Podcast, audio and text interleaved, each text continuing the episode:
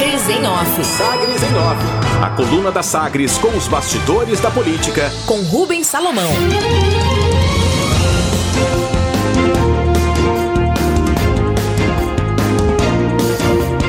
Câmara dos Deputados aprova urgência a projeto que revisa o regime de recuperação fiscal.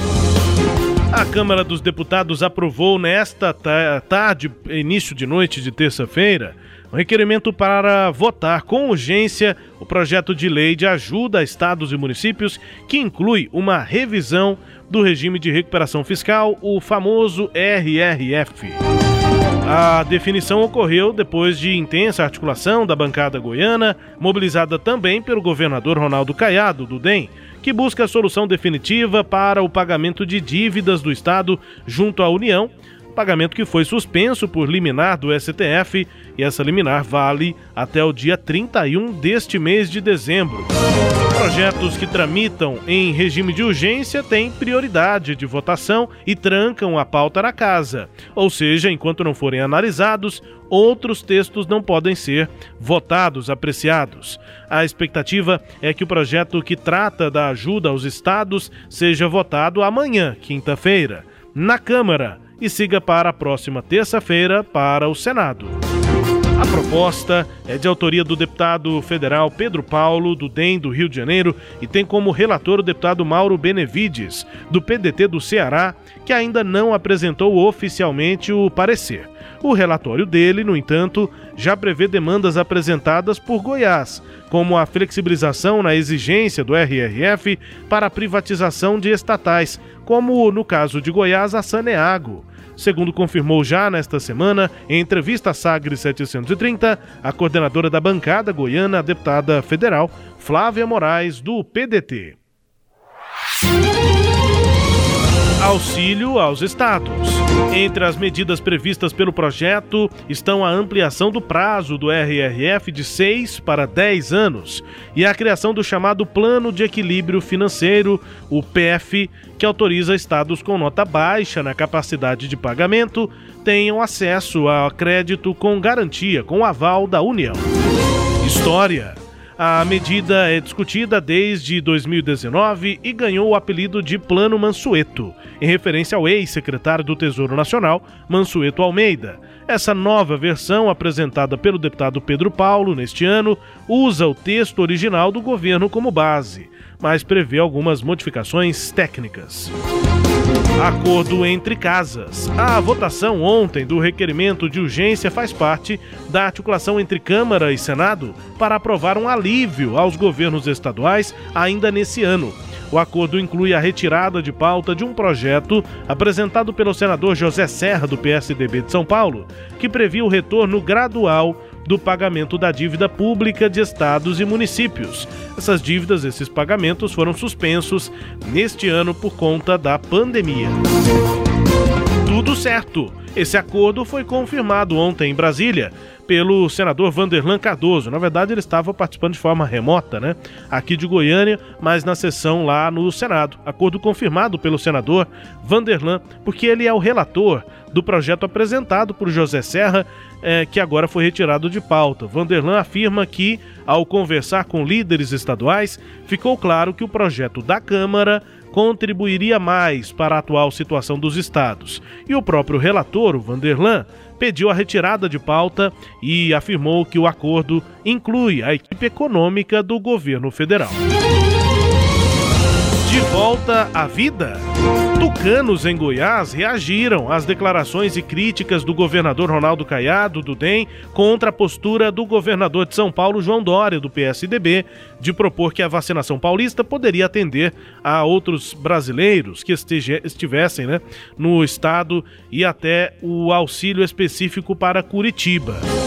Reação administrativa. O presidente da AGM, a Associação Goiana dos Municípios e prefeito de Hidrolândia, o marconista Paulo Sérgio, o Paulinho, anunciou que vai buscar negociação com o governo lá de São Paulo para aquisição de doses da vacina produzida pelo Instituto Butantan.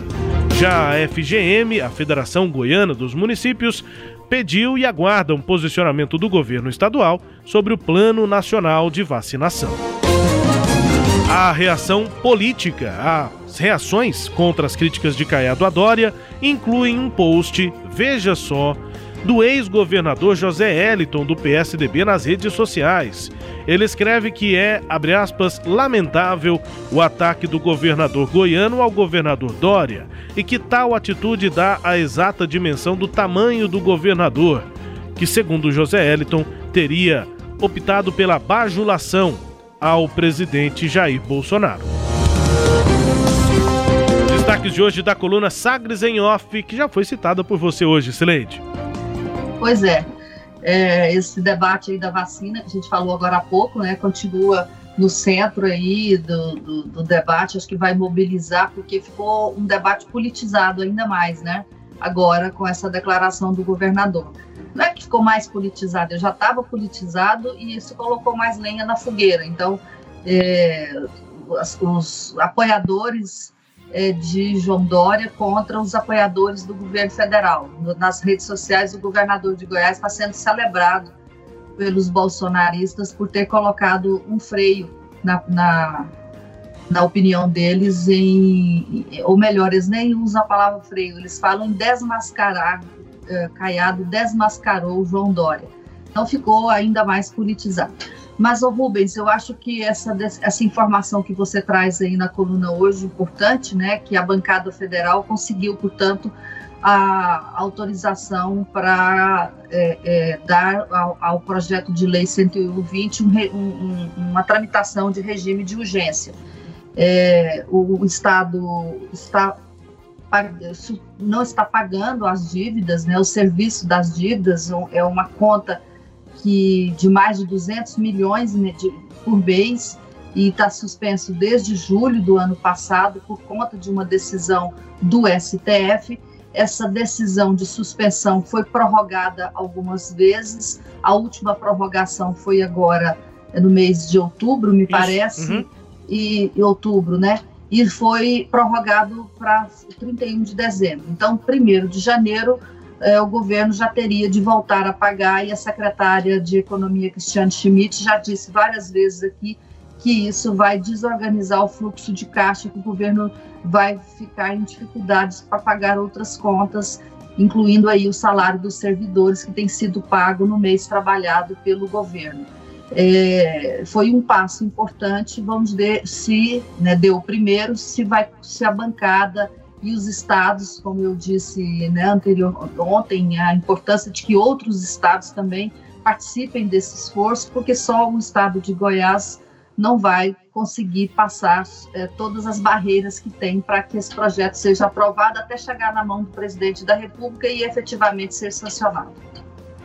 É isso, vamos acompanhar. Tem essa previsão, pelo menos uma expectativa é, de que a votação já aconteça amanhã, mas para isso o relatório tem que ser apresentado, enfim trâmite tem que acontecer para que a Câmara aprove, depois o projeto tem que passar pelo Senado e até chegar à sanção ou veto do presidente Jair Bolsonaro. Me chamou a atenção a declaração do Vanderlan. Celede era relator de um projeto que tratava mais ou menos da mesma, do mesmo assunto, mas de assuntos relativos a, a dívidas dos estados, né? E o Vanderlan retirou o projeto de pauta, ele era o relator, e disse que tem o acordo também com o governo, também a equipe econômica do governo federal. Vamos acompanhar. Uma coisa é o Vanderland dizer, outra coisa é o Paulo Guedes confirmar também, né? A gente sabe como as coisas acontecem é. nesse governo lá em Brasília. A, a, foto que ilustra sua coluna é do governador com o Paulo Guedes. A foto é de ontem ou é não, foto não, antiga? antiga, antiga. Ah. Os dois estão sem máscara.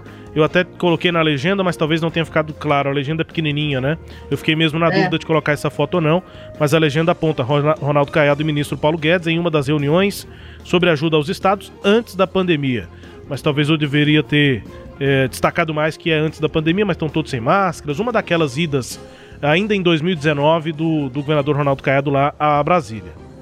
É porque como o governador estava em Brasília Sim. ontem, eu achei que ele poderia ir também no Ministério da, da Economia. Você vai entender a minha dúvida, Celede. Eu não queria colocar só uma foto do plenário da Câmara.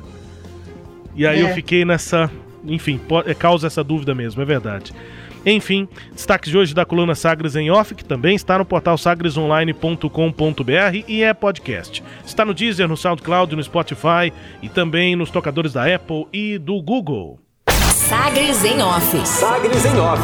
A coluna multimídia. Acompanhe ao longo do dia as atualizações no www.sagresonline.com.br. Sagres em Off